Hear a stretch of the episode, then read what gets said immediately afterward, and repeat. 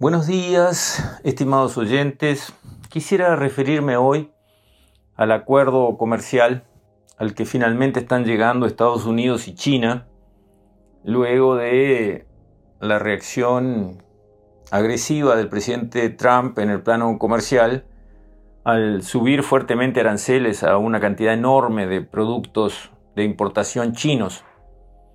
Esa medida había sido prometida en campaña, había sido prometida una defensa del mercado interior americano, de los puestos de trabajo americanos, su concepto America First estaba claro, quería que las empresas volvieran a instalar sus fábricas en Estados Unidos, quería el presidente Trump, así lo dijo y así se hizo votar, parar con las ventajas de permitir que una empresa de capital americano, con tecnología americana, se instalara en un país asiático, en China, pero también puede ser en Vietnam o en cualquier otro país asiático elaborara productos para venderlos en el mercado americano, a consumidores americanos, con marcas americanas, con financiamiento americano a través de las tarjetas de crédito, y lo único que falta en esa cadena son los puestos de trabajo americanos. Ese fue el discurso de Trump que le dio la presidencia y que sigue teniendo mucha fuerza porque dice competir, claro, nosotros, los Estados Unidos, somos los reyes de la competencia, los paladines de la competencia. Somos los que queremos competir contra todos y con todos, pero en igualdad de condiciones. Vamos a igualar la cancha. No puede ser que nuestras empresas tengan que devolver los préstamos a los bancos, pero empresas chinas que son estatales no le devuelven los préstamos a los bancos que también son estatales. Nuestras empresas tienen que cuidar el medio ambiente y hacer fuertes inversiones para no polucionar. Las empresas chinas, un desastre cómo polucionan. Nuestras empresas tienen sistemas de seguridad social, de protección de sus obreros, protección sanitaria, protección de seguridad social, etcétera, etcétera. En China nada de eso está vigente. Entonces, ¿cómo puede ser que se compita de igual a igual?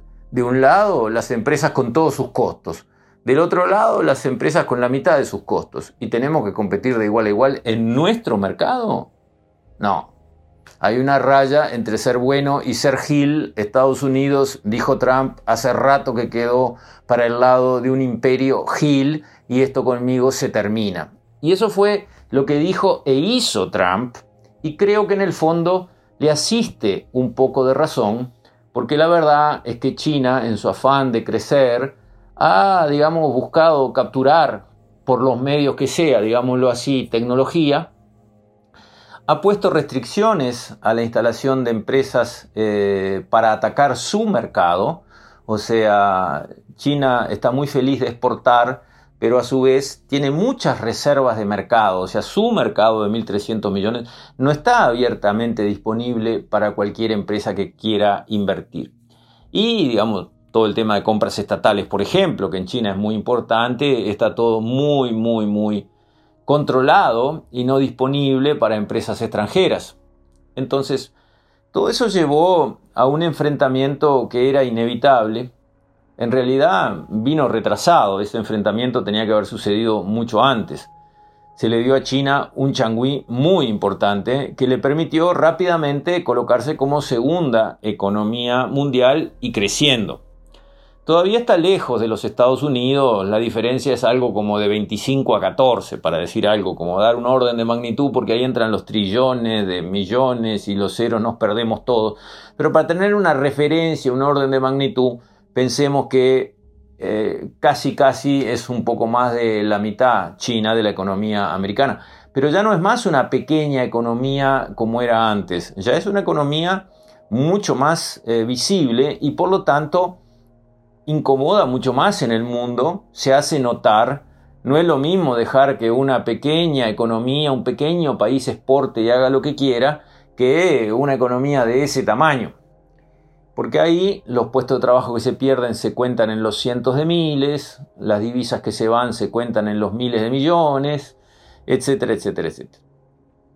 El acuerdo me parece que del lado de Estados Unidos consigue una clara victoria, ¿Y por qué? Porque Estados Unidos le dio un portazo en la cara a China sin contemplaciones. China se tuvo que comer esa bofetada y venir a la mesa de negociaciones a acordar algo que a Estados Unidos le sirve firmar. Eso se llama victoria. Del lado chino creo que están actuando un poco maquiavélicamente con aquello de cambiemos un poco las cosas para que todo siga como está. China juega al Go, el juego de poder en Oriente es el Go, G-O, que consiste no en arrasar al contrario, liquidarlo, como es el ajedrez, que es el juego de poder en Occidente, sino en el Go lo que se busca es inmovilizar al contrario, no destruirlo, no eh, demolerlo, simplemente rodearlo de tal forma que no se pueda mover, que quede sujeto a nuestros movimientos. Eso es el triunfo en el juego de poder de Oriente. China juega a eso y China lentamente quiere ir envolviendo el planeta con lo que se llama soft power, o sea, poder blando entrar con inversiones en logística, entrar con eh, inversiones como comercial, como socio comercial importante, comprando mucho de la producción de cada país, volviéndose imprescindible para el comercio exterior de ese país. En la parte cultural, canales que, digamos, ofrecen, eh, digamos, productos culturales con raíz china, el idioma chino, eh, inversiones eh, a nivel de lo que sea que el país necesita en su plano social, empezar con la logística a nivel planetario, la ruta de la seda, revivirla con nuevas tecnologías, nuevas potencialidades, el acceso a Internet manejado adentro de China y afuera de China, todo ese proceso que los chinos piensan en horizontes de décadas, los chinos piensan a 100, 200 años, en Occidente nosotros pensamos a dos o tres años, bueno, eso lo está haciendo China, con lo cual este acuerdo que está obligada, hay que reconocerlo, China firma este acuerdo obligada porque se ligó un chas le dolió, pero no pudo hacer otra cosa más que eh, hacer la medida espejo de subir aranceles a algunos productos que a Estados Unidos tampoco le afectaban mucho y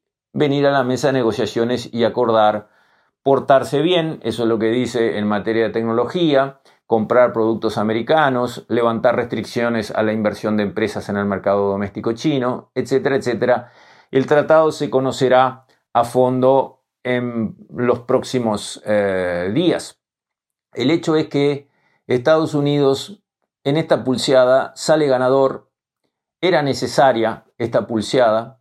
China había cruzado algunas líneas había que volver a poner las cosas en equilibrio, pero evidentemente esto no terminará acá. Claramente seguirán las pulseadas a lo largo de las décadas y todo dependerá del presidente de turno de los Estados Unidos. Si tienen la personalidad de Trump de decir no me importa lo que digan, no me importa lo que piensen, voy a defender a mi país acá y ahora, y a quien no le guste mala suerte, Estados Unidos y China tendrán roces cada vez más frecuentes y severos. Si en cambio Estados Unidos tiene un presidente como Obama, conciliador, que busca que Estados Unidos sea querido y respetado como una potencia justa, como una potencia honesta y generosa, entonces mm, esos conflictos se diluirán, llegarán acuerdos de más largo plazo, habrá más flexibilidad y, digamos, de alguna forma un camino más suave, menos empinado en las relaciones entre Estados Unidos y China. Y de esa manera, con ese tipo de presidente, China crecerá más rápido y alcanzará antes a los Estados Unidos. Con un presidente más confrontativo, China crecerá más lento y demorará más en alcanzar y sobrepasar a los Estados Unidos.